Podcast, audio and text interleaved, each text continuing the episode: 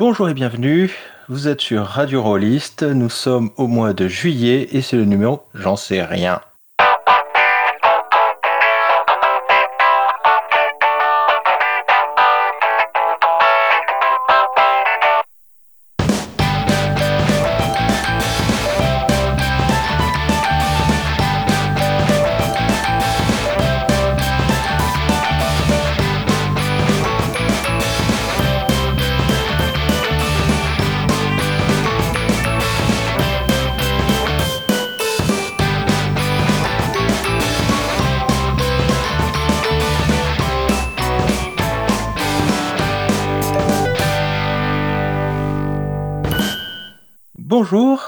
Suis avec Parfa Bonjour. et Guillaume Salut, salut à tous. et le sujet du jour, c'est la transmission de la flamme rôliste au sein de la famille. L'idée donc de cette émission, c'est de discuter en fait un peu de l'idée de plusieurs générations de rôlistes au sein d'une même famille, euh, soit de transmettre la flamme du JDR à ses enfants ou euh, de l'avoir reçue de ses parents. Vous verrez qu'on a un peu tout cela autour de la table, envisager un petit peu comment faire pour euh, bah, faire jouer un peu sa famille euh, au jeu de rôle et, euh, et éviter que le jeu de rôle s'éteigne dramatiquement faute de participants. Parfa, est-ce que tu peux présenter un petit peu ton parcours de rôliste et nous dire un peu d'où tu viens, à quoi tu joues, comment tu as découvert le jeu de rôle, ce genre de choses? Ok, alors bah, ma découverte du jeu de rôle, ça s'est fait justement en famille, pas par mes parents, qui ne sont malheureusement pas rôlistes. hein. J'essaie régulièrement de les convertir, mais non, ça marche pas.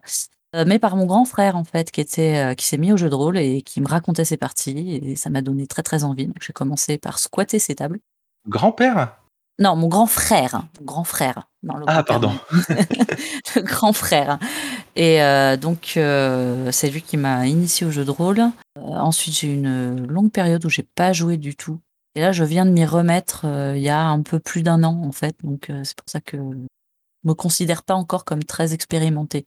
Voilà. Et euh, au niveau de ce que je joue, euh, pour le moment, c'est essentiellement des- dans des univers euh, homebrew euh, par mes potes MJ du club local, dont certains dans des univers connus comme Arda, Terre du Milieu ou Fallout.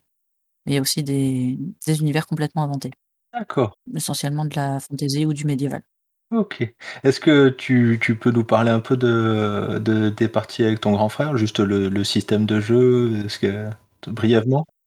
Euh, la toute première partie que j'ai jouée euh, avec lui en MJ, ça je m'en rappelle bien parce que c'était justement une, une table où il a accepté de faire euh, le MJ avait pour moi et mes copines en fait. Et il nous a adapté dans l'univers d'Agone un scénar euh, one shot euh, qui venait de D&D en fait. D'accord. Et tu avais quel âge toi et tes copines à peu près? J'avais 18-19 ans. D'accord. Et de son côté, Guillaume, dis-nous en plus sur euh, ton parcours de rôliste. Bah, j'ai pas eu trop le choix en fait de tomber dedans parce que euh, mon père, je pense, fait partie de la génération euh, numéro une de, de rôlistes, euh, les, les anciens qui ont connu la boîte rouge. Donc forcément, j'ai grandi au milieu de tout plein de bouquins riches en couleurs, voire en noir et blanc selon le temps, et j'ai commencé plutôt, bah, en fait, par lire. Ah ouais? La beauté des illustrations. ouais, c'était même les ouvrages en anglais. Legend of the Five Rings, je trouve que c'était. euh, ça me passionnait petit quand j'étais au collège. Quand en début de collège, je lisais ça, je trouvais ça sublime, ça me plongeait dans l'univers. Et forcément, bah, tous les week-ends, mon père jouait avec euh, tous ses potes d'enfance. Et euh, bah, euh, ça me taraudait, ça me taraudait, je les regardais faire. Au départ, je comprenais pas, puis avec le temps, je commençais à comprendre le concept, mais pas les mécaniques. Puis un jour, euh, il y avait une chaise euh, vide et on m'a dit, bah écoute, euh, prends un papier, un stylo, euh, je te file des dés euh, et tu vas jouer avec nous. Donc, euh, C'était là que ça a commencé. Euh, bon, j'ai 28 allé maintenant et ça a commencé, ouais, il y a bien 15 ans, je dois avoir 13-14 ans. Ok. Alors, euh, je vais en profiter pour me, pré- euh, pour me présenter, même euh, si, euh, si euh, sur Radio Rollist, j'ai- fait un certain nombre d'émissions, mais euh, j'ai jamais euh, évoqué mon parcours de rôliste, enfin, je crois pas. TV. Attention, ça, ça spoil. Alors moi, j'ai commencé à la toute fin des années 80 avec mon grand frère qui me fait jouer à l'œil noir, euh, la vieille boîte de Gallimard. C'est en fait, je le voyais jouer avec ses copains à ça de temps en temps parce que je passais pas tout mon temps avec mon grand frère. On a, un décalage d'âge qui fait que bah, on a 11 ans de différence, donc euh, j'avais, j'a- j'avais mes copains, il avait les siens, mais euh, je le voyais de temps en temps jouer avec ça et euh, peindre des figurines et tout, et ça avait l'air vachement cool. Et en fait, ma toute première partie, suis pas avec lui, avec mon cousin à qui il avait prêté les bouquins et les outils. Il, euh, mon cousin qui avait à peu près le même âge que lui, et euh, qui, ce cousin avait lui-même un frère, donc un autre cousin, qui euh, avait à peu près le même âge que moi. Et quand il a eu fini de lire les bouquins, il avait envie de faire jouer, et il a fait jouer mon cousin et moi, parce qu'on était là à la, maison de vacances cette fois-là, il nous a fait jouer à l'œil noir.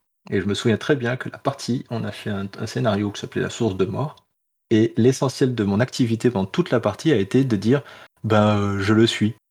Quand mon cousin prenait toutes les décisions, et que je savais pas quoi faire. Voilà. Et j'étais bien accroché, ça m'avait beaucoup plu. Et la partie suivante fut avec mon frère, où, euh, que j'ai embêté, embêté, embêté jusqu'à ce qu'il vaille bien. Et, euh, et je me souviens d'avoir triché au dé euh, pour créer un elfe dans mon coin. Parce qu'il fallait des scores de ouf pour le faire. Et, euh, et je crois que j'avais euh, j'avais triché sur le score qui était inatteignable. Genre, il faut un 18 sur 3d6 euh, dans une carac ou un truc comme ça. Et j'avais triché et tout. C'est pas beau. Et il y a eu une troisième. euh, c'est c'est comme un vaccin en trois doses. euh, donc le, le fameux elfe est mort euh, tragiquement en plein milieu du scénario, le cerveau dévoré. Et la troisième dose fut par, un, un- un- par mon meilleur pote qui jouait avec- lui-même avec ses, ses- ses grands frères à Donjons et Dragons La Boîte Rouge et qui m'a fait jouer la- le scénario qui se trouvait dans la boîte rouge. Alors c'est pas le château fort au confet des pays, c'est le scénario qui se trouve vraiment dans le livret rouge. Il y en a un tout petit, un tout petit donjon. Et là, j'étais définitivement, définitivement accroché. Et euh, j'ai rejoint la table de mon pote avec ses frères. Voilà pour le parcours. Aider mène à tout. Et donc, on va, on va commencer à, à parler euh, de la première partie en famille. Alors, euh, Farpa, euh, donc il y, a- la partie avec ton grand frère, Mm. euh, mais aussi, si j'ai bien suivi, la partie avec tes enfants. Oui, la partie pour le moment, mais je pense que c'est la première d'une série parce qu'on me réclame déjà la suite. Donc en fait, mes enfants, ils n'ont pas commencé à, par jouer en fait avec moi. C'est-à-dire que moi, quand je suis retombée dans le jeu de rôle, donc il y a un peu plus d'un an, avant, je me suis mise aux, aux actual play et donc j'avais les enfants qui m'entendaient euh, rigoler comme une baleine en regardant des actual play et forcément qui ont eu envie de voir, bah maman, pourquoi elle s'amuse, enfin qu'est-ce qui l'amuse comme ça, quoi. Donc, euh, je me suis retrouvée à leur montrer euh, notamment un actual play sur Equestria. Et du coup, ça m'a donné envie de jouer à ça. Tales of Equestria, c'est ça? Ouais, c'est ça. Avec le petit poney.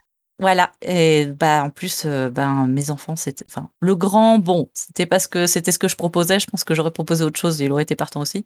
La petite, euh, les petits poneys, euh, là, je l'ai accroché direct, quoi. Bien vu. Voilà. Et donc, on a fait un scénar là en plein confinement, un scénar que que j'ai inventé qui tient sur un post-it et qu'on a joué en visio avec une copine et sa fille qui sont pas du tout dans le même coin de France que moi. Donc, euh, c'était un peu challenge, mais ça s'est très bien passé. Tout le monde s'est bien amusé. Donc, Alors, euh, juste, pour être, juste pour être sûr, la copine était, euh, était joueuse aussi ou juste sa fille? La copine était joueuse aussi dans la partie. Ça faisait très longtemps. Je crois. Enfin, je sais pas si ça faisait longtemps qu'elle avait joué ou pas. Je crois qu'elle joue occasionnellement. Ça faisait un petit moment qu'elle avait joué. Et elle aussi, elle était du coup très contente de jouer avec sa fille. Donc, c'était deux familles en fait qu'on jouait. Il y avait moi avec mes mômes et elle avec sa grande. Voilà. Super. Donc, on te, et on te réclame la suite alors. Euh, ma petite, euh, là, ça fait plusieurs fois qu'elle me dit Maman, quand est-ce qu'on invite des copines pour jouer au petit poney euh, en jeu de rôle? C'est vraiment le jeu de rôle hein, qu'elle demande, hein, c'est pas juste jouer avec les figurines. Donc, D'accord. voilà, j'ai dit Bon, bah, faut attendre qu'on puisse inviter des copines à la maison, là, parce que, voilà, c'est. Là, je préférerais pouvoir la faire jouer à une table vraiment physique, c'est quand même plus simple. Ok. Ça s'est bien passé. Guillaume, tu avais une question, je, je crois? C'est juste quand même le double challenge, se relancer, jouer avec ses enfants et jouer à distance à la fois, c'est euh, c'est costaud. hein. En fait, ça me faisait. euh, J'avais envie de, de me lancer un peu dans, dans la masterisation. Et ça me faisait moins peur de jouer avec mes enfants, en fait, que de jouer avec les, les potes du club. Pour moi, il y avait quand même moins d'enjeux. J'avais peut-être moins peur de les décevoir aussi. Je savais que mes mômes, ils bon public. Euh, qu'il y avait... Je sais pas, ça me stressait moins, quoi. Mais euh, ouais, j'ai un, j'ai un copain qui m'a dit euh, Ah ouais, tu commences euh, masteriser avec des enfants, quoi. T'aimes le challenge. Et en fait, moi, ça me pose aucun problème de, de jouer avec des enfants. Ça, ça a vraiment pas du tout été une source d'angoisse, quoi. Bon, après, c'était les miens, donc. euh. Et le plus grand des deux, euh, tu as des retours? Alors le plus grand, il est il il a beaucoup aimé, il s'est beaucoup amusé. Là, quand je parle de rejouer Petit Poney, au début, c'est: «Ouais, je sais pas trop les petits poneys» parce que bon, Petit Poney, heu, il a 10 ans, c'est pas forcément l'univers, heu, qui le qui l'attire le plus. Mais, heu, quand je parle de refaire un scénar Petit Poney avec sa sœur, et tout, il est plutôt partant pour, jouer. Je pense que si je lui propose un autre univers, ça ça sera encore mieux pour lui, quoi. D'accord. Le petit poney avec, la petite et et ses copines et quelque chose d'autre avec le grand et ses copains? Ou ses copines d'ailleurs? Voilà, c'est c'est exactement le projet. Je pense que ça ça serait chouette. Ah, c'est chouette. Ça remplit tous les week-ends. Oui, par contre, là, il va falloir organiser, heu, parce qu'il y a mes parties à moi aussi, donc heu, où je suis joueuse, donc heu, bon, il va falloir de l'organisation un peu. En effet, ouais. Est-ce qu'il y a des, des enfants aussi à ton club ou c'est uniquement des adultes? Non, je je crois il y a moi, j'ai pas vu d'enfants, là, on est passé en en distanciel avec le le confinement. Heu, c'est toujours, heu, je pense que les plus jeunes ont ont 17-18 ans, quoi. D'accord. Ou la vingtaine, je sais pas trop. OK. Passons à Guillaume. Toi, tu as appris le jeu de rôle auprès de ton père. Exactement. Alors, heu, tu nous as brièvement parlé de ta première partie où on t'a collé, heu, le crayon et les dés dans les mains. Comment s'est passée cette première partie? Ben, ce qui était, heu, bah bah, déjà, c'est sympa d'avoir son papa, heu, en maître du jeu, mais ce qui était vraiment hyper agréable, c'est qu'en fait, tous les joueurs de sa table, c'est tous ses copains quasiment de lycée, d'université, heu, donc c'est que des gens que je connais depuis que je suis tout petit, donc il y avait un cadre hyper, hem, bah, à m'inciter, à être un peu protecteur avec moi, à me faire vraiment découvrir, heu, la chose. Surtout, bon, quand on commence, bon, c'était des cas système de mémoire, donc c'est pas ce qu'il y a de plus, ardu, mais bon, ça reste quand même, ça reste un peu punchy. C'est à dire à quel point je suis devenu minimaliste avec le temps. Mais c'est vrai que c'était, heu, c'était plus l'expérience au fond qui, heu, le souvenir d'a d'avoir passé un moment en fait avec tous, heu, tous les copains d'enfance de mon père, qui sont un peu tous mes parrains dans ma tête, et mon père qui a qui a fait que dès la première partie, c'était terminé, en avant pour les autres.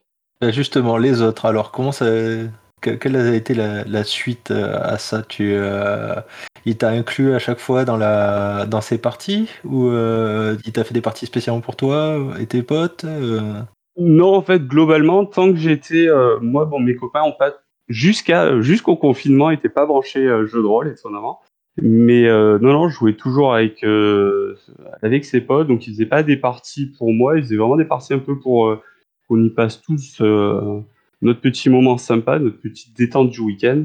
Et on a on a fait un peu de tout, hein, du donjon forcément, heu, à l'appel comme du, heu, Chaos 1795, heu, tout ce qui nous faisait un petit peu triper, heu, court et moyen terme.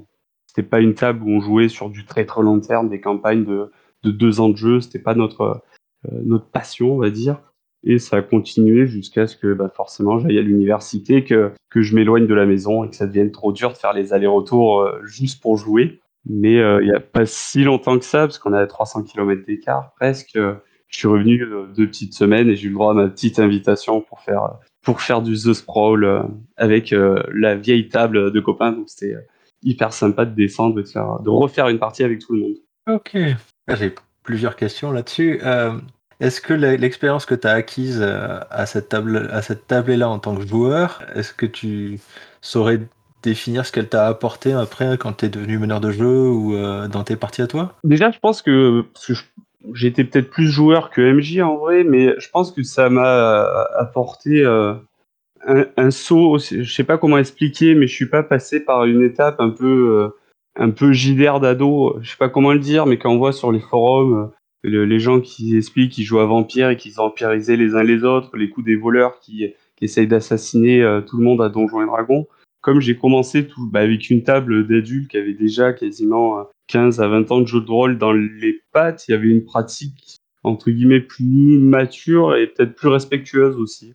Donc c'est vrai qu'après ça m'a un peu orienté sur le peut-être ma manière de jouer et sur aussi les profils de joueurs que avec qui j'ai envie de jouer quand je suis MJ. Ah, tu peux développer ça? Les les profils de joueurs? Bah, c'est-à-dire que clairement, après une semaine de boulot, j'ai envie que ça soit, heu, un moment de détente, que ça soit surtout un moment de respect les uns les autres et j'ai envie de retrouver un petit peu, même si je joue beaucoup avec des inconnus, heu, via, bah, tout plein de plateformes, j'ai envie que ça soit un peu un un moment de copain, de d'arriver à retrouver un petit peu ce ce sentiment perdu, quoi. C'est euh, l'esprit premier avec lequel j'ai joué. D'accord. Donc Farfa, de ton côté, euh, est-ce que tu saurais dire si des, choses que tu as vues avec ton club t'ont apporté pour euh, ce qui était de faire jouer à tes enfants euh, vu que tu nous as dit que tu joueuse essentiellement dans ton club et que tu devenue MJ avec tes enfants. Et inversement, est-ce que la partie avec tes enfants t'a apporté des choses que tu as transposées après dans tes parties avec des adultes?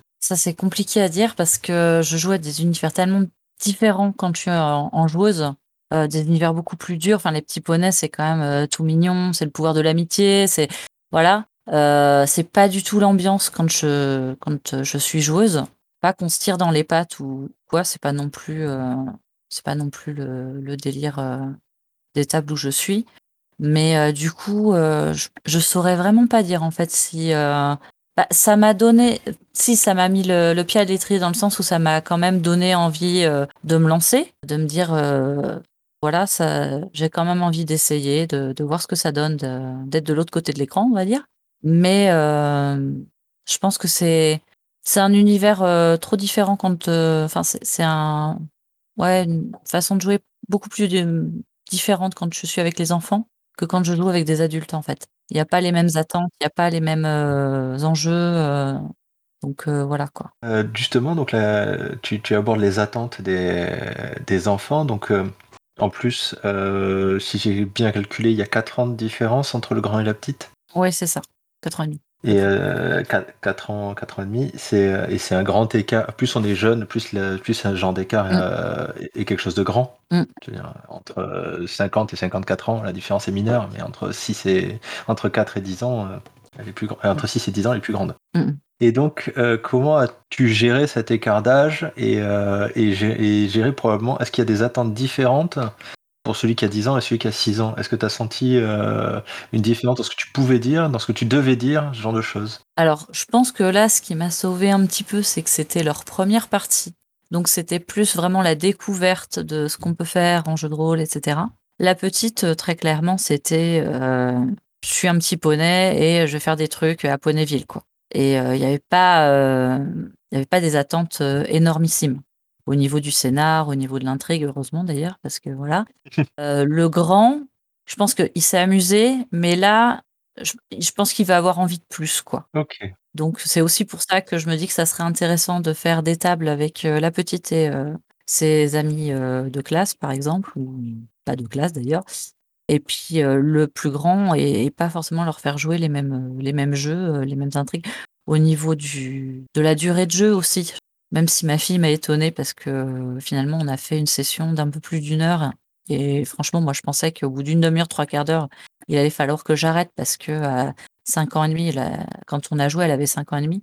Bah c'est quand même beaucoup au niveau attention, au niveau concentration. C'est quand même très demandeur à cet âge-là. Donc je pense que pour le plus grand, je pourrais me permettre de faire du plus long, de faire euh, pas forcément que du one shot, de, faire des scénars euh, qui, qui durent sur plusieurs euh, sessions, quoi. J'aborde cette question je, pour parler d'expérience personnelle. j'ai fait jouer donc mes neveux et nièces au jeu de rôle. Alors, de manière, en fait, j'ai d'un côté j'ai deux belles sœurs, d'un côté j'ai deux neveux et nièces, et de l'autre j'ai trois nièces. Les trois nièces étant plus proches géographiquement que de moi que les autres. Donc je les ai fait jouer, se découvrir le jeu de rôle séparément et aussi ensemble. Et là, l'écart d'âge donc entre les entre les cinq va assez loin, euh, puisque la plus grande à l'heure actuelle a 17 ans et la plus petite, si je me trompe pas, en a 7. Effectivement. Et quand on a commencé, la plus petite, elle était vraiment trop petite Mm. pour jouer. Et au fur et à mesure des parties, en fait, la grande, c'est la plus grande s'est éloignée et la pas la plus petite, mais la deuxième plus petite euh, nous a rejoint. Aujourd'hui, elle a, elle a 10 ans, si je me trompe pas. Et euh, je me suis aperçu que, ouais, que les attentes étaient extrêmement différentes, surtout celle qui est adolescente maintenant, la plus grande. Quand en fait euh, on commençait à avoir des intrigues un peu, un peu plus poussées, puisque les, le noyau avait grandi. Mhm. Et en fait, avec la- l'adjonction de celle qui avait 10 ans, bah, l'intérêt de celle qui en avait 17 s'est émoussé, puisque j'étais obligé de, re- de, de refaire des, de rester dans des intrigues valides pour un enfant de 9 à 10 ans. Mhm. Et c'était difficile de séparer, euh, de faire des niveaux séparés de complexité. Dès que j'allais un peu trop complexe, euh, celle qui avait 10 ans se sentait paumée. Quand on a essayé de faire du Star Wars, elle avait jamais vu les films et c'était dur pour elle. Et quand on était sur euh, Hot Springs Island, euh, donc du, Donjon et Dragon, en OSR, c'est l'exploration de jungle. Bah, elle, elle avait très envie de visiter la jungle, etc. Et euh, les autres avaient envie de d'essayer de, comprendre ce qui se passait sur l'île, alors qu'elle, elle avait envie juste euh, d'aller voir ce qu'il y a derrière la, colline suivante, en fait. Mm. Donc c'était très, j'avais trouvé ça difficile à, gérer cet écart d'âge. Ouais, ouais, ouais, non, ça m'étonne pas. Moi, je te dis, je pense que pour la suite, il va falloir que je fasse. Euh, je pourrais peut-être les faire jouer de temps en temps ensemble, mais euh, je pense que si je veux que les deux s'y retrouvent, il faudra que je les fasse jouer séparément parce qu'effectivement, euh, le grand, à un moment, il va avoir envie de résoudre des énigmes, de faire des enquêtes, de faire des, combats, ce genre de choses, que la petite sera pas encore en capacité de, de s'intéresser à tout ça, quoi, tout simplement. Il y en a qui veulent incarner parce que la grille de perception va pas encore assez loin, tandis que d'autres veulent vraiment s'enfoncer euh, dedans, aller plus que jouer un personnage, mais jouer dans un personnage dans l'univers et de voir un peu ce qu'il y a sous le capot. Hmm. Après, je me dis, tu as la chance d'avoir pris Mon Petit Poney, qui est un, qui est un univers avec euh, potentiellement deux niveaux de lecture. Alors là, pour faire des scénarios à ce niveau-là, ça va pas être évident, mais euh, je crois savoir, je j'ai pas vu Mon Petit Poney, mais de ce que j'en ai entendu, apparemment, il y a plusieurs niveaux de lecture à la série, où quand tu es adulte, tu vois des choses intéressantes qui sont pas euh, compréhensibles par un, enfant plus petit, qui kiffera la série aussi, mais pas pour les mêmes raisons en fait. Alors c'est vrai que pour le coup, ils ont regardé la série. Très clairement, la petite a plus accroché que le grand, mais quand ils regardent, le grand vient quand même à côté. Au niveau des différentes euh, grilles de lecture, euh, oui, il y a sûrement. Après, je t'avoue que j'ai pas regardé de façon assez attentive pour, pour vraiment bien faire attention à ça. Par contre, c'est sûr qu'effectivement, euh, ça m'a aidé qu'ils connaissent déjà l'univers. J'ai pas eu besoin de plus que ça leur décrire Ponyville, etc. Quoi.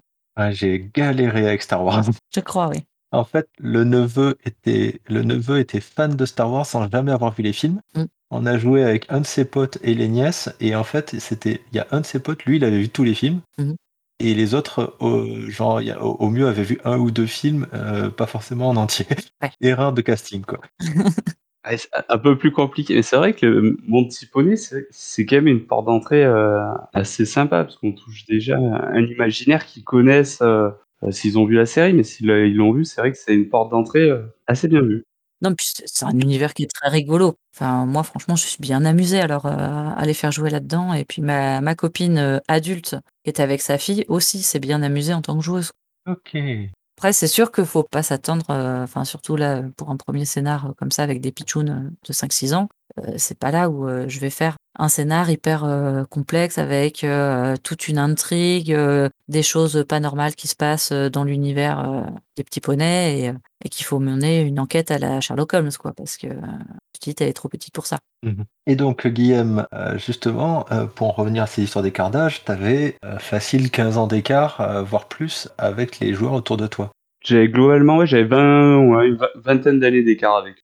Et euh, est-ce que tu as ressenti en fait justement euh, une adaptation de ce qui était présenté, surtout quand tu étais le plus jeune en fait, quand au tout début, parce qu'après bah, l'écart se réduit intellectuellement. Mais euh, quand tu étais plus jeune, est-ce que tu as remarqué en fait une adaptation à ton égard de ce qui se passait à table au niveau de l'aventure, du jeu, une fois passé la découverte hein? Bah, Plus de mes petits camarades de jeu, parce que c'est vrai que bah, avec l'expérience, certaines intrigues ou certaines certaines choses qui sont un peu des ressorts classiques moi, j'étais euh, j'étais tout feu tout flamme, donc je sautais dans chaque piège, euh, les deux pieds en avant, sans se rendre compte, euh, quoi, c'est pas ça qu'il fallait faire, mais que ça puait un petit peu d'aller dans ce sens-là. Et il me disait pas de pas le faire, mais il m'orientait, il, m'invitait plus à la réflexion sur ce qui se passe, de, recontextualiser, de reprendre un peu toutes les infos qu'on avait accumulées dans l'enquête pour voir où on en était dans l'intrigue. Est-ce que ce que j'étais en train de faire, c'était pas coup de, un coup de sang ou est-ce que est-ce qu'il fallait peut-être pas agir autrement? Mais à chaque fois, j'étais quand même libre. Euh, si j'avais envie de faire euh, une boulette sans le savoir, je, la faisais. Mais il y avait euh, plus une partie conseil. Ça, c'est une, une, chouette technique avec les, les enfants dont je me suis aperçu aussi. La récapitulation, ça, d'ailleurs, ça marche super bien avec les adultes aussi. Oui, aussi. tu es sûr de vouloir faire ça, de vouloir sauter dans le trou alors qu'il y a des ossements tout autour et il y a un panneau avec marqué ne pas sauter dedans T'es sûr? Oui? Bon, d'accord. Alors t'es mort, mais euh, on t'aura demandé. ouais. c'est exactement ça. À chaque fois, il me, il répétait un petit peu, on refaisait un peu le tour euh, de l'intrigue et euh, s'il fallait faire la bêtise, ben, elle partait la bêtise à un moment. Il faut bien aussi que jeunesse se fasse et que la boulette se fasse, mais non, c'était une approche plutôt, plutôt bienveillante. De toute façon, maintenant, moi été le premier de, tous les copains de, de mon père, je suis le plus vieux, quasiment 10 ans de plus que tous les autres. Euh, depuis, ils ont eu euh, d'autres enfants de rôlistes euh, qu'on commence avec eux aussi. Ah, ça c'est intéressant. Ils en sont au troisième ou au quatrième. deux euh, Ah des joueurs de la table à être rentrés dans la table de manière épisodique. Donc tu as joué de manière épisodique avec les enfants des autres euh, joueurs de la table. Alors, comme j'ai pas mal d'écart, moi, il y avait qu'un ouais, qu'un seul, qu'un des enfants avec qui j'ai joué. Ah bah tiens, tu, tu peux nous raconter ça aussi? Ah, ça remonte, j'avoue que j'ai pas le souvenir en tête. Euh, oh, ça doit être à l'époque de Donjon, le début de Donjon 5, on avait fait une partie euh, un peu sur le pouce, et c'est vrai que là, je- c'est hyper marrant pour moi de me retrouver dans cette situation de euh, un, peu de passage de, de, de flambeau. J'avais le sentiment d'être la deuxième génération et de le passer à la troisième, mais comme son père était là, c'était hyper. comme c'est la première, une des premières parties, je pense que en vrai, c'est un moment aussi hyper père-fils, et donc c'est quand même lui qui avait qui était un peu le, le, le protecteur, un peu le garant que, que tout se passe bien.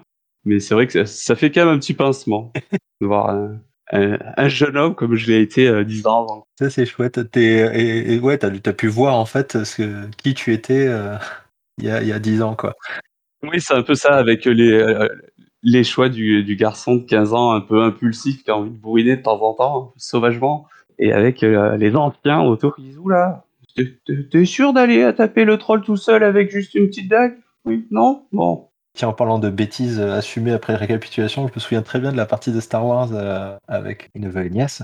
Et euh, le neveu qui joue le, pilote de X-Wing standard attendu, quoi. Qui, à un moment donné, décide de. Il voit les, les impériaux avec des hydrospeeders, donc c'était une planète aquatique, donc des speeders mais qui vont sur l'eau et qui foncent et tout ça. Et à un moment donné, il y a une patrouille qui les arrête, euh, qui discute un peu avec eux et puis qui s'en va.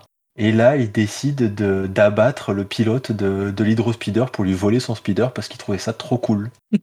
Donc on récapitule en mode tu, tu, tu es sûr de vouloir abattre froidement dans le dos euh, un pilote impérial qui t'a rien fait euh, pour lui voler son véhicule et uniquement dans cette raison? Oui, oui, oui, oui, oui. Tu te rends compte que tu vas prendre un point de force obscure pour faire ça? Oui, oui, oui, oui, oui, mais je veux l'hydrospeeder. Bon, tu sais ce que ça fait pour un point de force obscure Euh, non. Bah ça fait ça. Ah, euh... ouais, mais quand même. Oula Il y tenait, hein, son hydrospeeder, dis donc. Ah, c'était c'était un grand moment de, de je veux faire la boulette, j'irai jusqu'au bout et rien ne m'arrêtera. Lubie de pilote. Ah, c'était c'était magique. Donc, euh, on a évoqué euh, les of Equestria, euh, le jeu de rôle Les Petits Poneys était euh, plutôt sympa pour jouer avec des petits. Plusieurs questions là-dessus. La première, c'est est-ce que vous pensez que si on veut initier des gamins, à quel point c'est utile d'avoir un jeu de rôle qui correspond à leurs références, à ce qu'ils connaissent? Est-ce qu'un jeu de rôle Lego, par exemple, ce serait une super licence à acheter et pour produire un JDR simple pour les enfants? Je dirais que ça dépend de l'âge du gamin, essentiellement, et de comment il fonctionne. Moi, j'ai pris euh, Tales of Equestria parce que déjà, j'avais envie, moi, de, faire jouer dans cet univers, euh, indépendamment du fait que euh, ma fille adorait. Et euh, j'avais à, la maison, j'ai aussi le monde, le monde pièce, donc c'est les petites sorcières et les petits magiciens. Et je leur ai, je leur ai proposé, hein, je leur ai dit, bah voilà, j'ai soit les petits poneys, soit les petites sorcières, les petits magiciens. Et ils ont choisi les, les petits poneys, ce qui, moi, m'a fait bien plaisir. Par exemple, tout à l'heure, tu parlais de Star Wars. Bon, bah, je sais que si je propose un jeu de rôle Star Wars à mon fils, il va sauter dedans un pied joint parce qu'il adore ça. Donc, effectivement, prendre un univers qui leur parle, qu'ils connaissent et euh, qui les passionne, ben, c'est sûr que euh, je pense que ça va aider. Je sais pas si c'est absolument indispensable, mais euh, déjà, ils vont connaître l'univers, ils vont être moins paumés, quoi, en débarquant dans la partie. Ouais, je pense que c'est vraiment ça qui est même important, tu le soulignes bien, c'est de pas être paumé parce que le début, en fait, c'est une nouvelle pratique, c'est comme une nouvelle langue, c'est des nouveaux codes. Et si t'es paumé, que t'as pas l'imaginaire qui va avec, comme tu disais, Ori, si tu joues à Star Wars sans avoir vu un Star Wars, c'est peut-être dur de se, de se placer euh, dedans et tu rajoutes en plus les difficultés de la première fois d'eux, de la, des règles, qui, euh, si c'est une première fois, je pense que c'est pas mal d'a- d'avoir un référent, une référence dans l'imaginaire en fait, qui, qui connaissent déjà.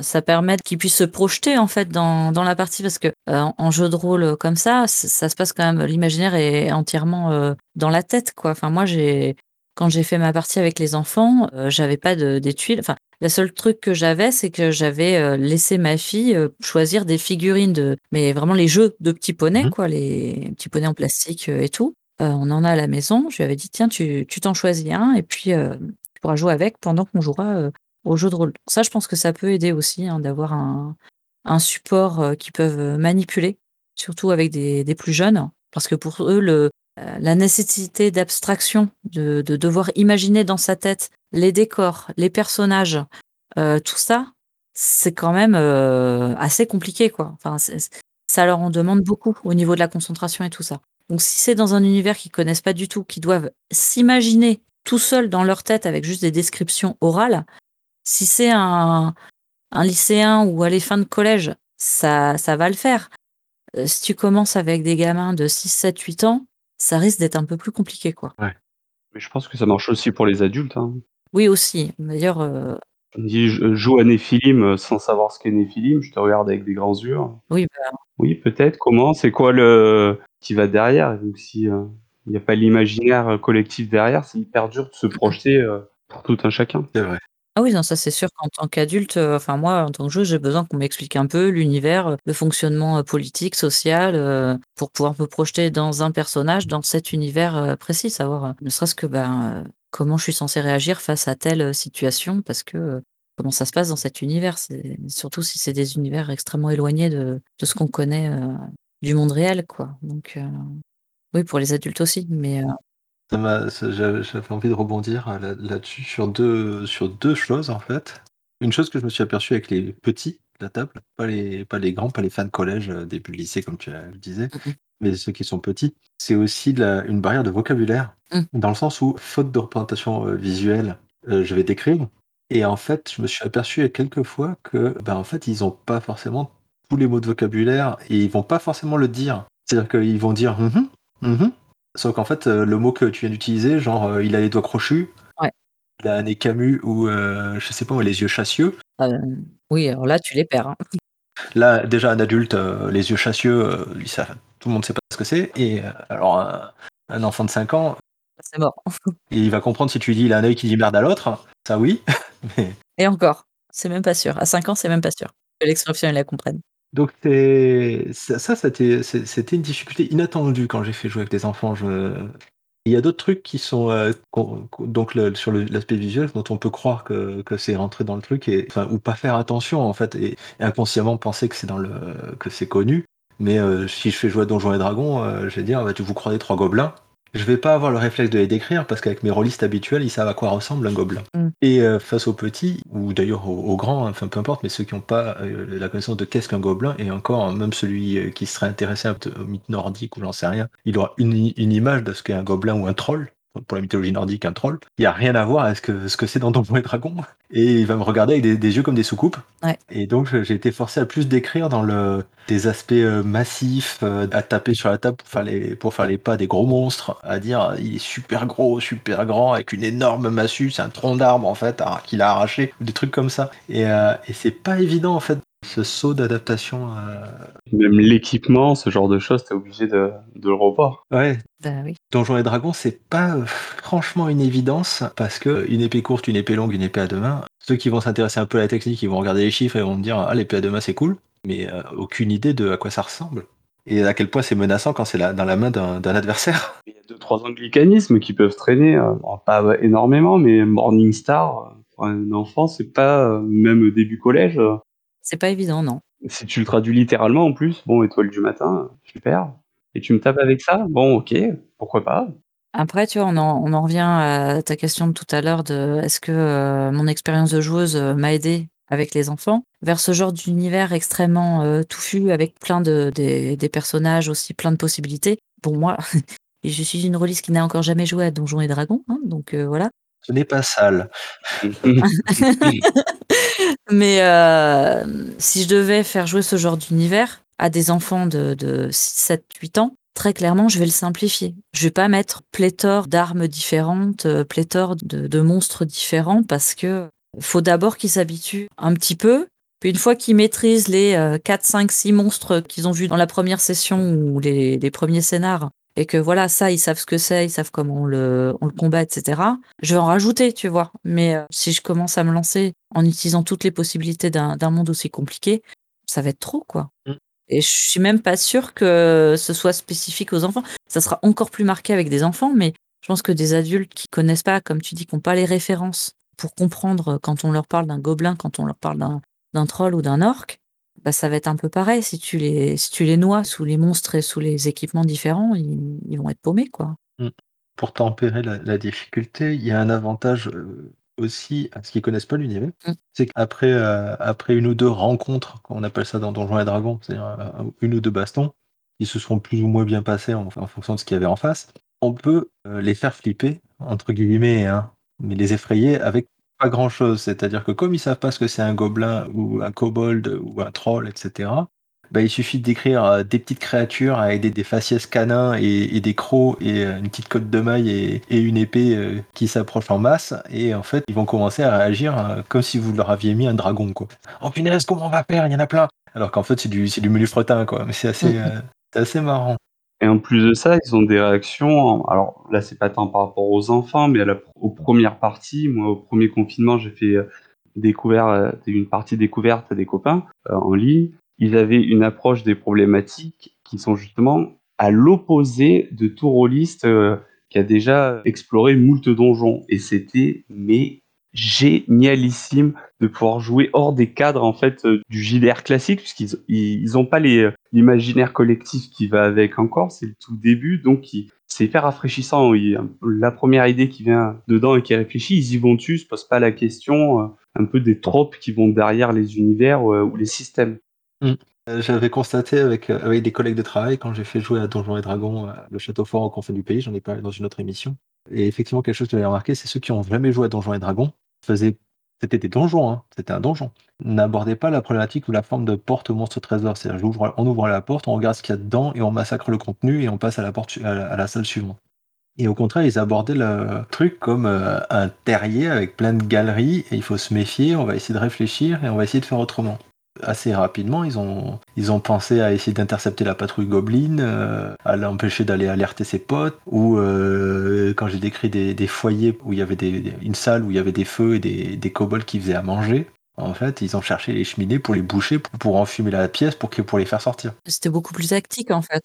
C'est pas tactique le terme, puisque dans le sens, euh, ils essayaient d'éviter au maximum le combat. D'accord. Je les comprends. Donc, euh, en fait, je leur avais bien expliqué au début qu'ils euh, ils gagnaient pas de points d'expérience en tuant des monstres, comme dans les jeux vidéo, mais en évitant les monstres, en s'en débarrassant, quelle que soit la manière, même s'il est en vie. Et ça, c'est pas tombé dans l'oreille d'un sourd.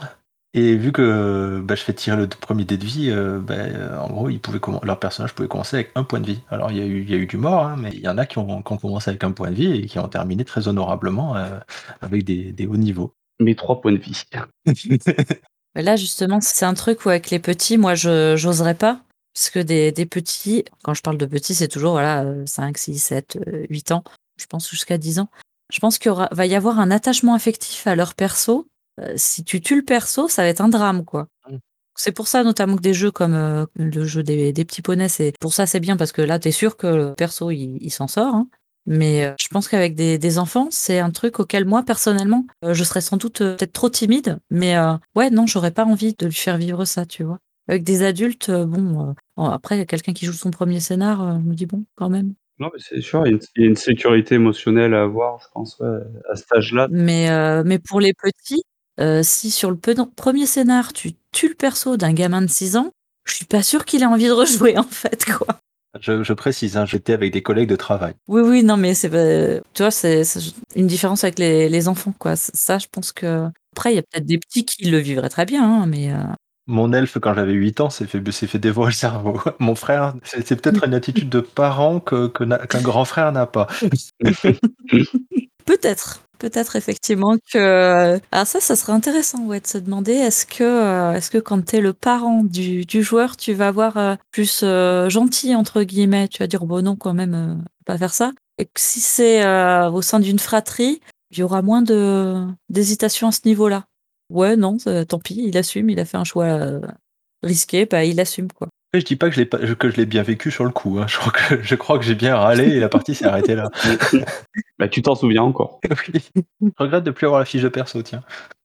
Euh, est-ce que vous avez, à part euh, Tales of Equestria, donc on en a déjà parlé, est-ce que vous avez déjà essayé, ou lu, ou envisagé, ou pratiqué des jeux dédiés aux enfants? Dans le sens, que pensez-vous de l'idée des jeux dédiés aux enfants? Euh, Il y en a eu des tas, il y a Petite Sorcière, il y a Tales of Equestria, euh, il y a... Il n'y a pas un chronique oublié pour les enfants? Si, a CO Fantasy Mini. Exactement. Ils ont sorti une boîte mini. Voilà, il y, a eu, euh, y en a eu tout un tas. T'as Donjon et Schnappant qui est euh, accessible sur le net. Voilà. T'as Histoire de peluche. Moi, on m'a parlé d'Histoire de peluche parce que forcément, je me suis renseignée sur bon, euh, les copains rôlistes, qu'est-ce que je pourrais faire jouer à part ça. et donc, on m'a on m'a renseigné vers des sites qui listent des, tout un tas de, de jeux, soit gratuitement disponibles sur le net. Je crois que Donjon et Schnappant, il a, c'est une adaptation. Après, c'est, il faut faire ses scénars et tout ça. Donc, quelqu'un qui a l'habitude de. Olivier Legrand, ça Euh, c'est possible, je suis une euh, brêle sur les noms, donc euh, je vais pas m'en souvenir. Je crois que c'était un gars qui avait fait son premier scénar avec sa fille, qui avait 3 ou 4 ans, je crois, quand il l'a fait jouer pour la première fois. Il le raconte sur son blog. Ah oui, c'est Gus Co, pour jouer avec ses enfants dès 4 ans. Ouais. Il y a un jeu d'enquête, je crois. euh, Alors, je sais pas si Tiny, c'est la même chose qu'Histoire de peluche. Euh, je suis pas sûre. Donc tu as enquêté, et qu'est-ce qui ressort de ton enquête au final? Euh, alors, il y en a plusieurs que j'aimerais bien essayer. Après, j'ai euh, des enfants qui sont assez vite stressés, surtout le grand. Donc, faut que je lui propose des univers, je pense. Ou faut que j'adapte les scénars pour qu'il ait pas la trouille en, plein scénar, parce que sinon je vais le, perdre. Mais ça, c'est propre à cet enfant-là. Après, voilà, je pense que tu vois, euh, un Star Wars, ça pourrait lui plaire. En adaptant un peu l'univers, en adaptant des scénars, c'est pas un, c'est pas un univers spécifiquement visant les enfants, loin de là. Mais euh, ça peut, parce que maintenant, en plus, au niveau des séries, pour découvrir l'univers, t'as euh, toutes les séries de Lego Star Wars Mhm. qui reprennent hein, les, les films et tout, mais de façon extrêmement humoristique. Il y a Star Wars Rebels.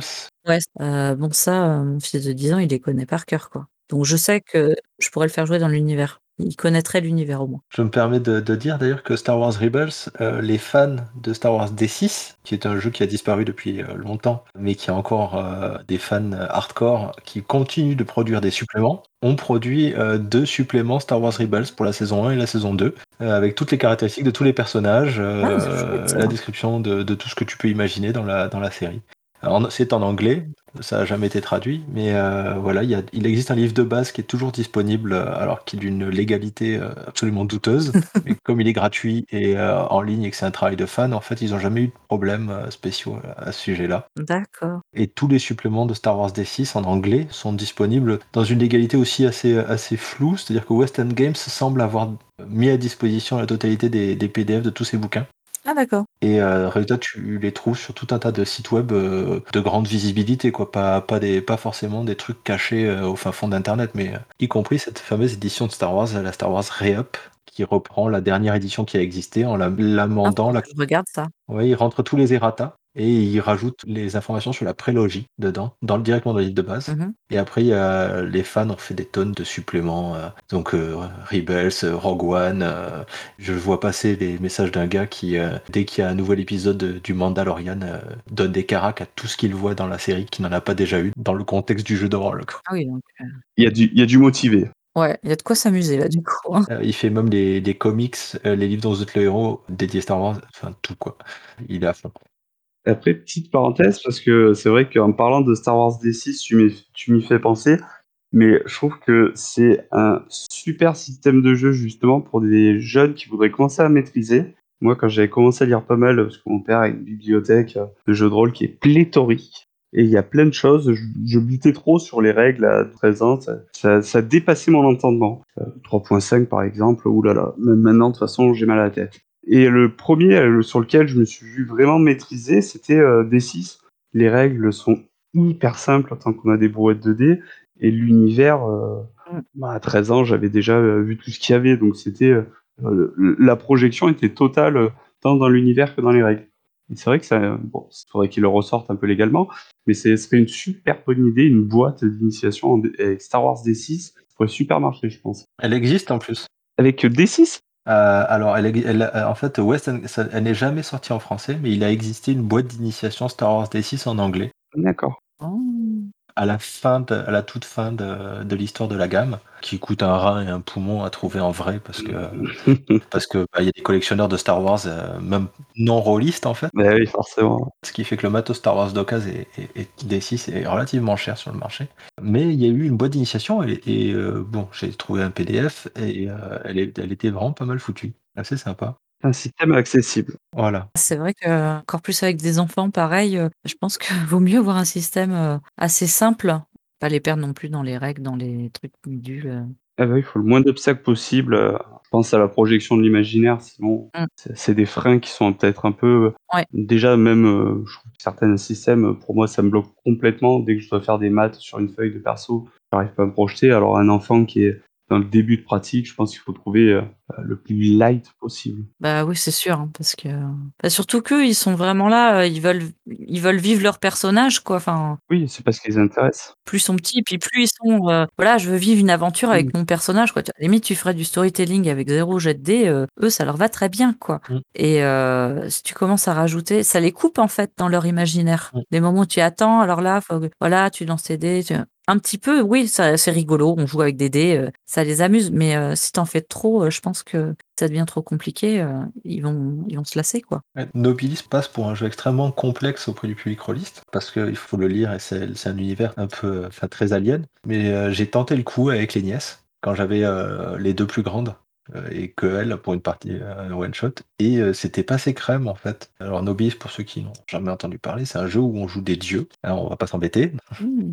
Mais dans le genre euh, panthéon, c'est-à-dire euh, protecteur d'un concept précis. Ils en sont le protecteur, ils en sont l'incarnation. Si on les tue, ce, ce truc-là disparaît de l'existence en fait. Je suis le dieu de la cuisine. Si je meurs, euh, le concept de cuisine disparaît complètement. Oui. Il y a, ça ça- ça n'existe plus. Et pire, ça n'a jamais existé. Ah ouais. Et c'est un jeu de rôle sans dés euh, du tout, sans hasard. Et alors, je leur avais pas fait créer le perso complètement, je leur avais juste demandé le concept dont ils voulaient être le protecteur, etc. Et donc, si je prends la cuisine, c'est parce que euh, la plus petite des deux m'avait dit ça, Mhm. et l'autre, je ne me souviens plus ce qu'elle m'avait proposé. Et en fait, c'était passé assez crème parce qu'ils avaient euh, pas de système de dés ou quoi. C'était juste, t'es plus balèze que le mec d'en face, ben tu, tu gagnes quoi. Et ils ont très très vite compris que les miracles, donc qu'elles pouvaient faire vraiment euh, n'importe quoi, du moins que ça touchait un petit peu leur domaine de compétence, dans la cuisine, qu'elles pouvaient faire des trucs de ouf euh, à condition d'arriver à trouver une idée quoi. Et euh, finalement, c'est là où l'imagination s'est très vite mis en branle de trouver des trucs à faire avec, euh, avec le concept de la cuisine. C'était euh, genre, mais euh, mon ennemi, en fait, c'est l'ingrédient d'une soupe très rare euh, et il y a des gens qui essayent de le choper pour le, pour le bouffer. Des trucs, des, des trucs comme ça, quoi. Bien ça. Au final, c'est des blocages que pourraient avoir les adultes et absolument pas les enfants. C'était ça, ouais. C'était vraiment chouette. Ils n'ont pas le même regard sur, sur le monde. Ça, moi aussi, que j'aime bien euh, chez les enfants, c'est que ça change de, de façon de, de penser les choses, de, de réfléchir les choses. Et euh, c'est assez rafraîchissant, je trouve, C'est juste. de côtoyer des enfants, de jouer avec des enfants. C'est tout à fait juste. Et euh, Mabuse, toi, t'as regardé un peu les, euh, les jeux pour jeunes et enfants, euh, les boîtes d'initiation, tout ça? Est-ce que tu peux te dire euh, ou envisager des choses qui, d'après toi, fonctionnent, ne fonctionnent pas euh, tout? Toujours dans une idée de transmettre la flamme? Alors, il y en a une que j'ai achetée et que j'ai déjà fait jouer euh, deux fois. Euh, alors, c'est pour te faire transmettre la flamme, elle est fantastique, mais euh, je sais pas si elle, s'a- elle s'adresse pas à des enfants. Elle s'adressait, je pense, plus voilà, fin collège, début lycée.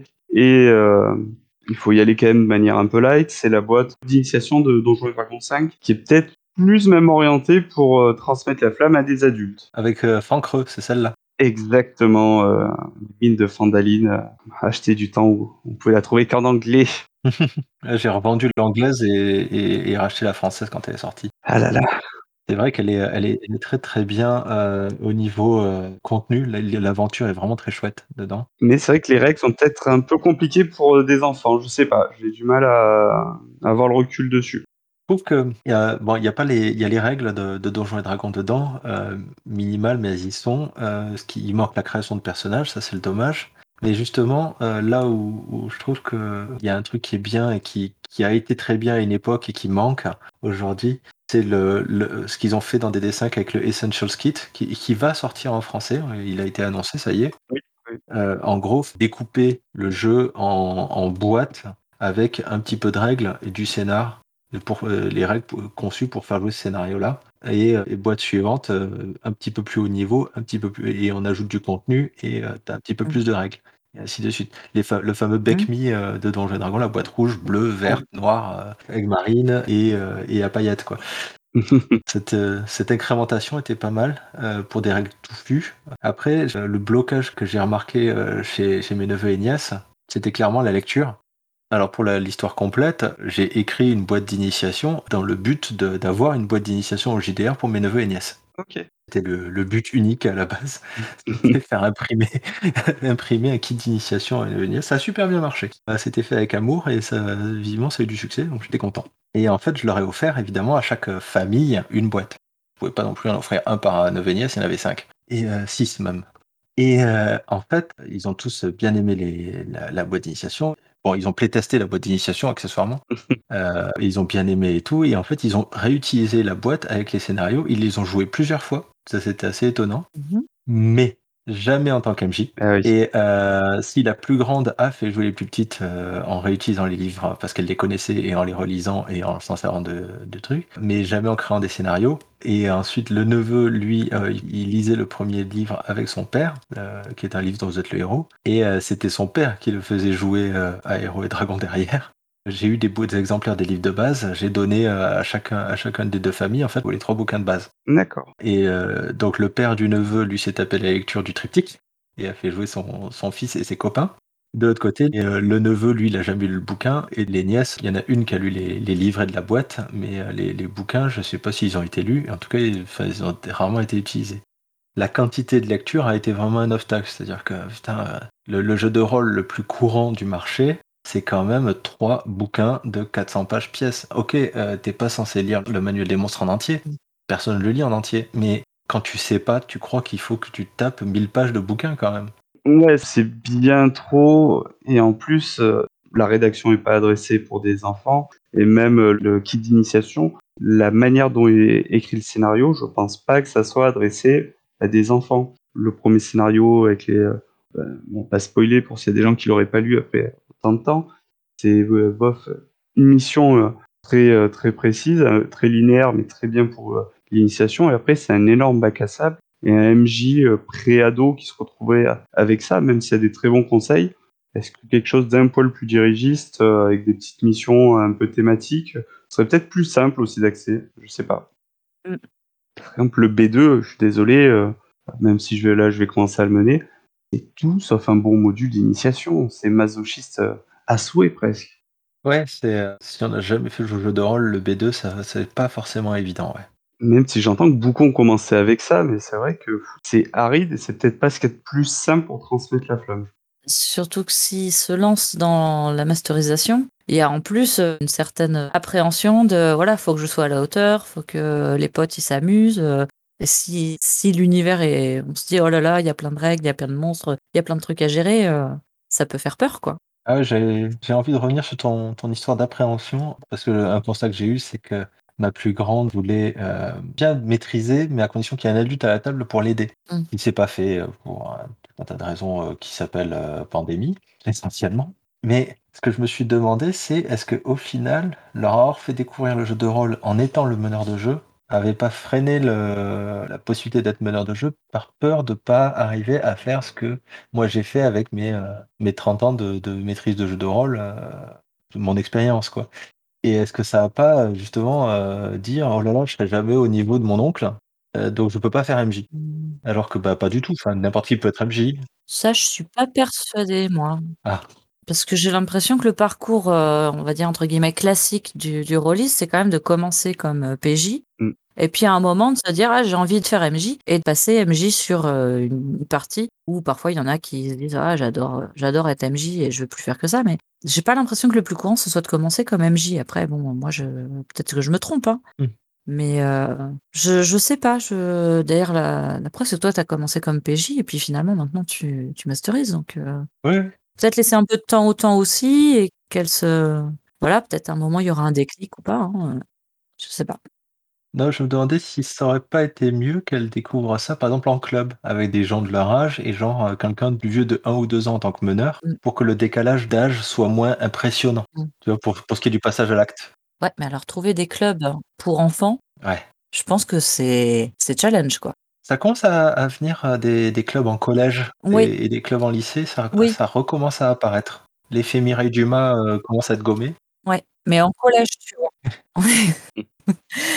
Mais à partir du collège, parce que le collège a une organisation qui fait que sur le temps de midi, un prof, heu, qui a envie de faire ça, il peut monter un club jeu de rôle. Je sais qu'il y a des profs qui l'ont fait. Ouais. Connais le milieu du primaire, parce que j'y bosse.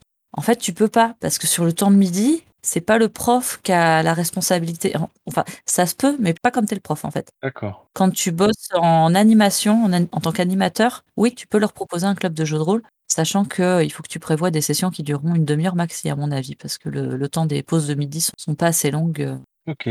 pour faire plus. Mais sans aller jusqu'au primaire, au collège, heu, ça me paraît un truc chouette quand même, Mmh heu, mh. je suis content de les voir de les de les voir réapparaître ces clubs qui avaient disparu. Mmh. Bah, surtout que le jeu de rôle, enfin, c'est d'abord, c'est un loisir que, bah, voilà, hein, personnellement, je trouve ça je trouve ça super et j'adore. Mais en plus, heu, au niveau de de l'enseignement pour, heu, pour les profs, c'est porteur, heu, de plein de choses, quoi. Donc ça peut être hyper intéressant pour eux.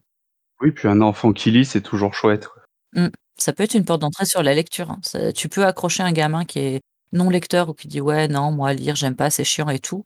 Heu, bah, au début, tu vas tu vas juste, heu, voilà, il va être PJ, puis tu vas lui dire: «Bon, bah, faut que tu lises ta feuille de perso quand même, faut que tu connaisses, heu, ta liste de sorts ou des trucs comme ça, tu as des petits trucs à lire» et puis, heu, puis à un moment, heu, il va dire: «Ah, moi j'aimerais bien quand même, heu, mener le groupe et tout. Ah bah, tiens, bah, le livre de règles, il est là». Bon après, tu essaies d'éviter de filer un machin où il y a 300 pages à lire, voilà.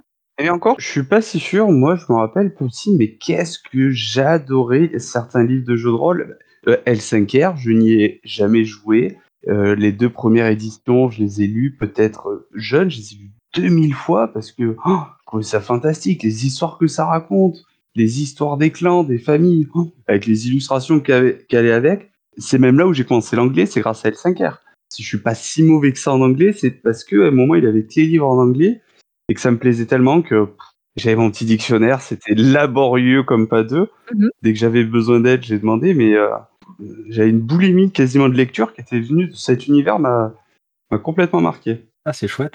Ah, bah, si tu tombes sur un univers qui t'attire, heu, tu tombes dedans à pieds joints, heu, oui, c'est, heu En plus après bah, c'est hyper motivant, quoi. C'est ça et je pense qu'en grandissant en plus, il y a des j il y a des jeux de rôle qui peuvent être faits que pour quasiment être lus. Un lycéen, tu lis, la production, Innominé Satanis, Magnus Veritas, c'était énorme, je pouvais les lire je j'étais mort de rire tout seul dans ma chambre. Pareil, j'y ai jamais joué, mais c'était trop bon à lire. C'était vraiment fantastique. J'y ai joué 1 fois. On a foiré le scénar d'ailleurs, mais c'est un très grand souvenir. On a beaucoup ri. INSMV avec, heu, avec donc avec mes potes, on y avait joué, heu, on a dû on a dû jouer toutes les campagnes, heu et tous les scénarios des magazines jusqu'au milieu de la 3e édition, je pense, de du début jusque-là à peu près.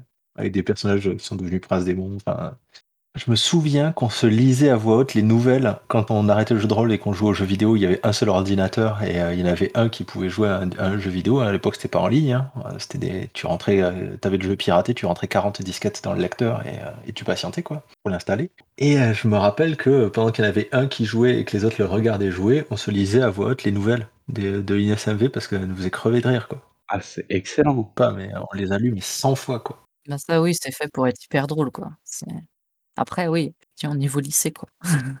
Ouais, mais ça il y en a aussi pour le collège et au fond, même si ça reste que de la lecture, Mmh une porte déjà d'une, c'est une porte d'entrée, je pense, sur le hobby et puis au fond, c'est c'est une lecture comme une autre et c'est, heu, un enrichissement culturel, heu Ouais.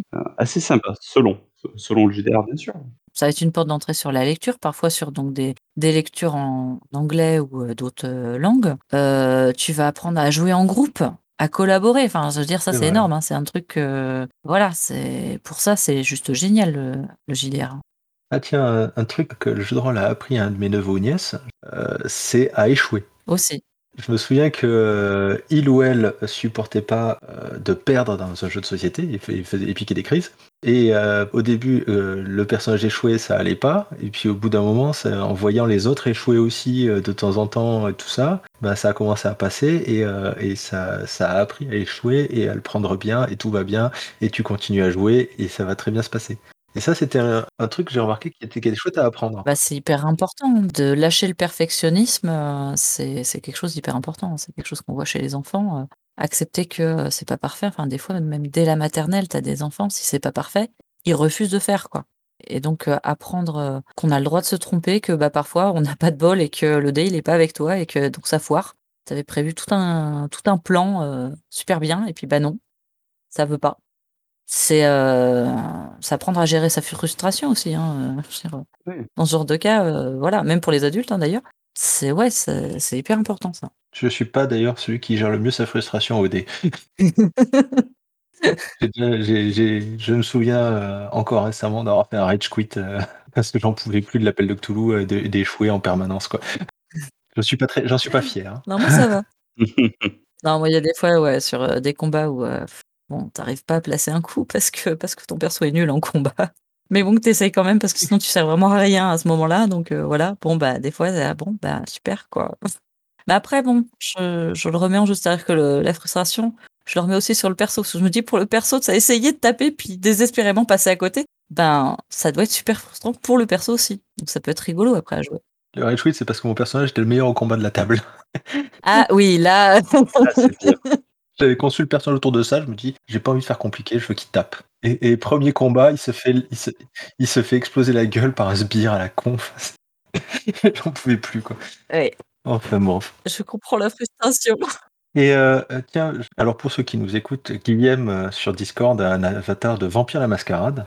Ma question sera, est-ce que tu as joué à Vampire la Mascarade aux alentours de, entre les âges de 16 et 20 ans? Eh ben non, pas du tout. C'est, je suis tombé dessus avec la cinquième édition. Je l'avais lu jeune à cet âge-là, au début de lycée, mais c'était, c'était trop abstrait pour moi.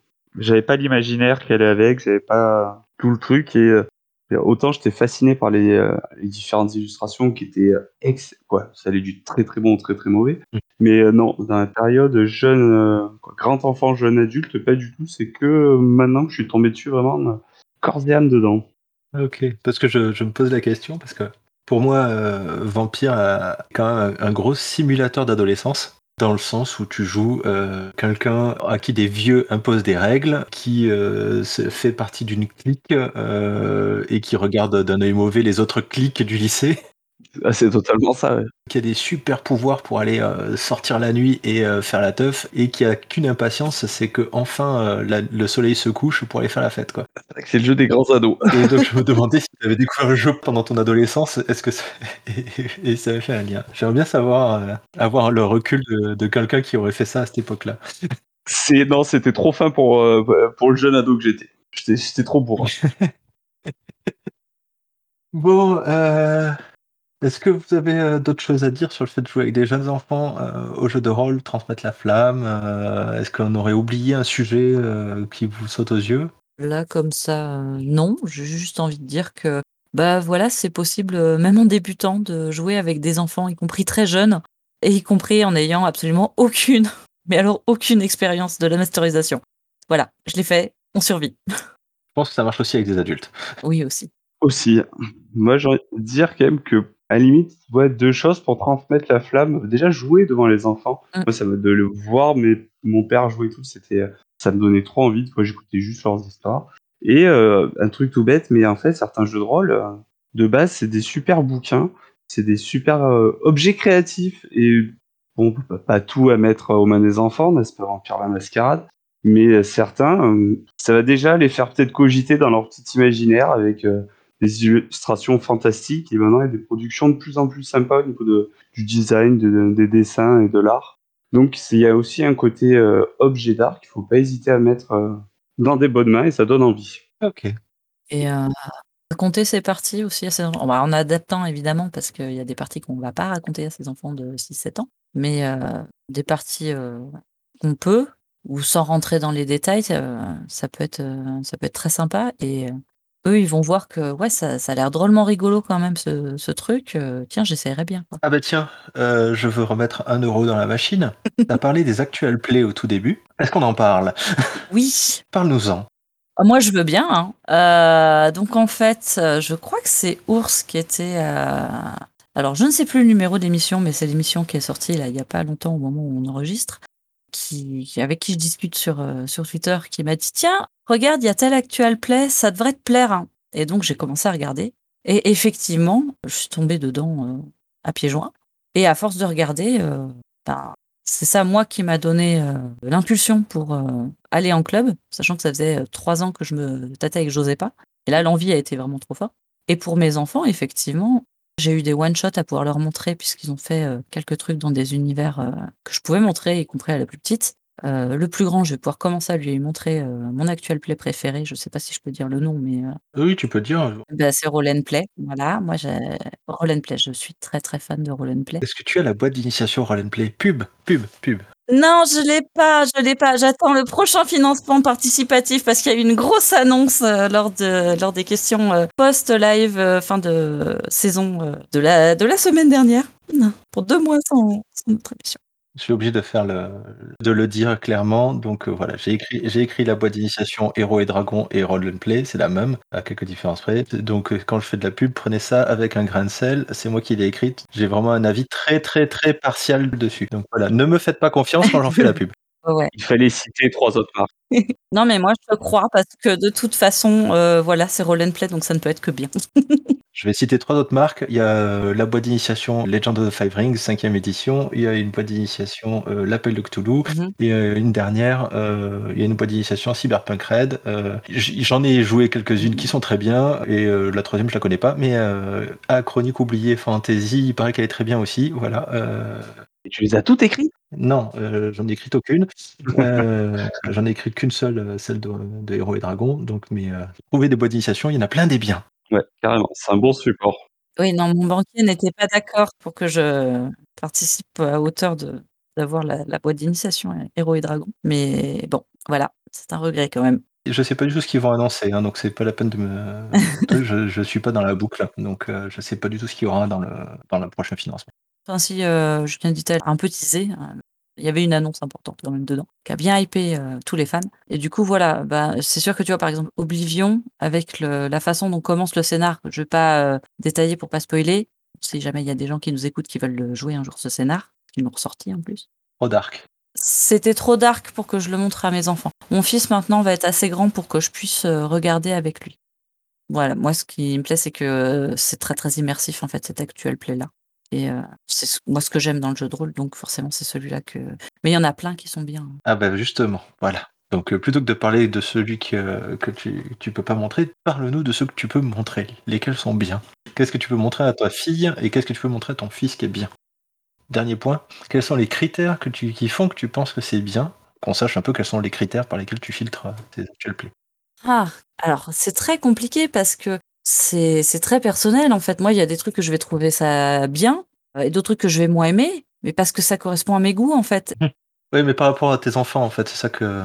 ce que tu pourrais, les, quels sont les critères qui font que tu, tu trouverais que cela, tu peux le montrer à tes, tes enfants et celui-là, tu peux pas Le côté dark, d'accord, mais euh, est-ce qu'il y a d'autres euh, d'autres critères? Par rapport aux enfants, euh, bah, tu vois, par exemple, quelque chose comme euh, Game of Thrones, j'ai un accent pourri en anglais, je m'excuse, euh, ça sera peut-être plus accessible à des enfants. Ok. Enfin, ça dépend certains passages aussi, parce que l'ambiance est plus euh, délurée, je vais dire, autour de la table. Ok. Après, euh, les actual plays qui ont moins de visibilité, du coup, je les connais moins. Je suis sûre qu'il y a des tas de trucs qui sont très très chouettes, auxquels il faudrait que je m'intéresse, mais je manque de temps. donc, euh, donc voilà. Je sais qu'il existe des actual play Tales of Equestria, si ça t'intéresse. Ah oui, ça m'intéresse carrément, ouais. Il- faut que tu fouilles sur internet, mais euh, en anglais, euh, il y en a plein. En Mm. français, je crois qu'il y en a quelques-uns. Il me semble que Black Book en a sorti un, euh, un one shot. Euh, Il y a eu le one shot, bah, c'est celui-là hein, que j'ai montré à mes enfants, Ah voilà, qui est avec l'équipe de Roll and Play. Et ils se sont, mais t'es mort de rire du début à la fin du, du one shot. Ben voilà. Donc regardez-le, il est très chouette.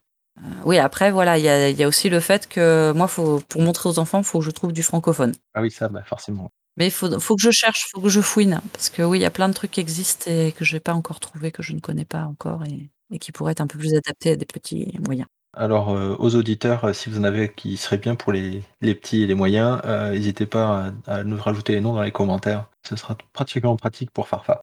Oui, merci. Et donc, Guillaume, niveau actuel play, est-ce qu'il y y a des choses qui te parlent par rapport au sujet qui nous occupe? Honnêtement, là, euh, pas du tout. Je sais que, euh, et pourtant, c'est pas sa spécialité de faire des choses euh, mignons et pour les enfants, mais jeudi, euh, JDR a fait un actual play sur un jeu de rôle amateur sur, euh, dans l'univers d'Harry Potter. Oh, excellent! Ah! Mais comme il est plutôt habitué à faire jouer du vampire, loup-garou, sombre et autres, je je sais pas si son Harry Potter est pour, les enfants. Peut-être à à checker quand même avant. OK. Ouais. Déjà pour, mon ado de nièce, ça ça serait pas mal. Je me porte pas garant sur le le contenu. Autant j'aime beaucoup ce qu'il fait, mais heu, c'est généralement il fait des jeux, heu C'est dark? ouais, bah, heu, ouais, ouais, c'est vraiment le monde des ténèbres, assumé. OK. Alors c'est vrai qu'Harry Potter entre, le début de la série et la Et la fin, fin, heu, ouais. c'est voilà. Oh, le dernier épisode, ils font du camping tout le long. C'est pas faux. Oui, c'est chouette ça. C'est une série qui a qui a grandi avec les gens qui le lisaient, en fait. C'est ça qui est qui était bien. Et ça, ça aurait attiré les enfants de ma génération parce que j'ai grandi avec Harry Potter, on aurait eu un jeu de rôle Harry Potter, je pense qu'il y aurait eu du monde dedans. Même Ouais. maintenant. Il y en a assez anciens, heu, qui existent, hein, en amateur. Personne n'a acheté la licence pour faire un jeu de rôle et je pense qu'elle doit être hors de prix cette licence parce que je suis sûr qu'il y en a qui ont dû s'y intéresser quand même à mon avis. Ouais. Ouais. Mais heu, il y a plein de jeux de rôle amateurs, heu, qui soit qui mettent carrément le nom, soit qui le mettent pas, mais qui, je sais qu'il y en a plein le net. Par contre, je connais j'ai pas les noms en tête de de ces jeux-là. Après, je sais pas s'il y a des jeux de rôle, heu, qui ont, heu, investi les univers des des jeux vidéo à à destination des enfants, heu, pas forcément les plus petits, mais je vois par exemple, mon fils qui adore Mario. Bon, je sais pas du tout, hein, moi, si c'est adaptable en en JDR, mais là, je pense qu'il y a moyen d'accrocher des mômes, quoi, si quelqu'un fait ça un jour. Ah oui, tiens, Super Mario, c'est une idée, ouais. L'univers s'est développé à force Mmh. de de depuis la NES. Voilà, c'est ça, quoi. Mmh. Heu, Zelda aussi, il peut y avoir moyen. Alors là, pour le coup, Zelda, tu as moyen de faire, heu, de faire tout un univers, heu, Oui. chouette. Bon, pareil, là, heu, au niveau des droits, heu, si tu veux faire un truc officiel, heu, ça Mmh. va ça va être compliqué, mais En effet, mais en tant que parent avec un un système médiéval fantastique, heu, pour peu que tu connaisses l'univers de Zelda, je pense que bricoler vite fait, heu, sur un coin de table, heu, quelques aventures et dire, heu et utiliser du metfond dans l'univers de Zelda et dire, heu, c'est bah, c'est l'univers de Zelda. Ouais, carrément. Ça peut marcher ça. Mmh. Bon, ben, je pense qu'on a fait le tour de la question, heu, qu'on a on a on a bien développé, heu, le le sujet, on a bien creusé. On va passer aux lectures du moment. Qui veut commencer? Parfa? alors, qu'entends-tu exactement par lecture du moment? Parce que mes lectures JDR du moment, c'est pas du tout en rapport avec les gamins, par contre. Aucun souci, heu, justement, c'est qu'est-ce que tu es en train de lire en ce moment? Alors, en ce moment, bon là, ça remonte quand même à quelques mois. J'ai la grande aventure du jeu de rôle que je me suis, offert, qui est pas mal pour, heu, déjà pour voir, heu, c'est bien illustré et tout. C'est assez facile à lire, donc pense pour, collégiens, lycéens, ça peut être intéressant pour découvrir d'où ça vient le jeu de rôle, comment ça s'est construit, heu, et cetera. Tout ce que ça a donné après. Là, j'ai entamé, le livre d'Olivier Caïra sur le jeu de rôle, alors c'est Les Forges de la fiction, le titre, je crois. Ah, il est très bien celui-là. Voilà.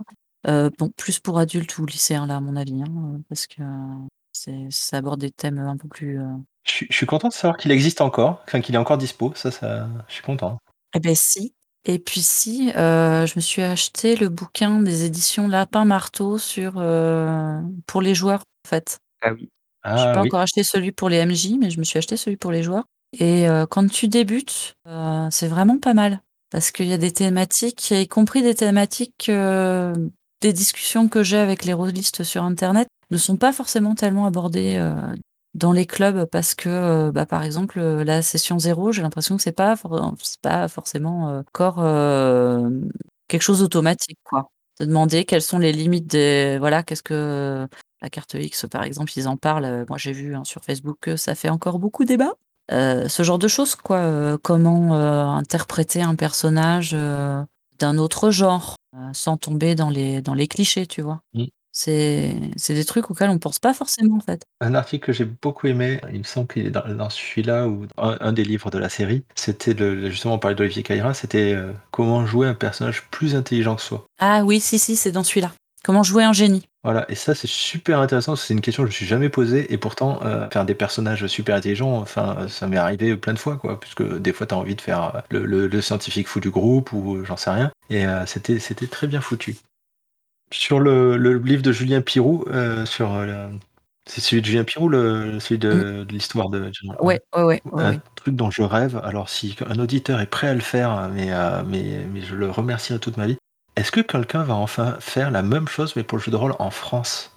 L'histoire du jeu de rôle français. Ah, ça chouette euh, ça. depuis, euh, depuis euh, le premier numéro de Cassius Belli jusqu'à aujourd'hui, euh, avec les éditeurs, les, les- la, guerre, bah, la, la- la vraie fausse guerre, backstab Cassius Belli, tous ces trucs-là, tout ce qui a pu se passer.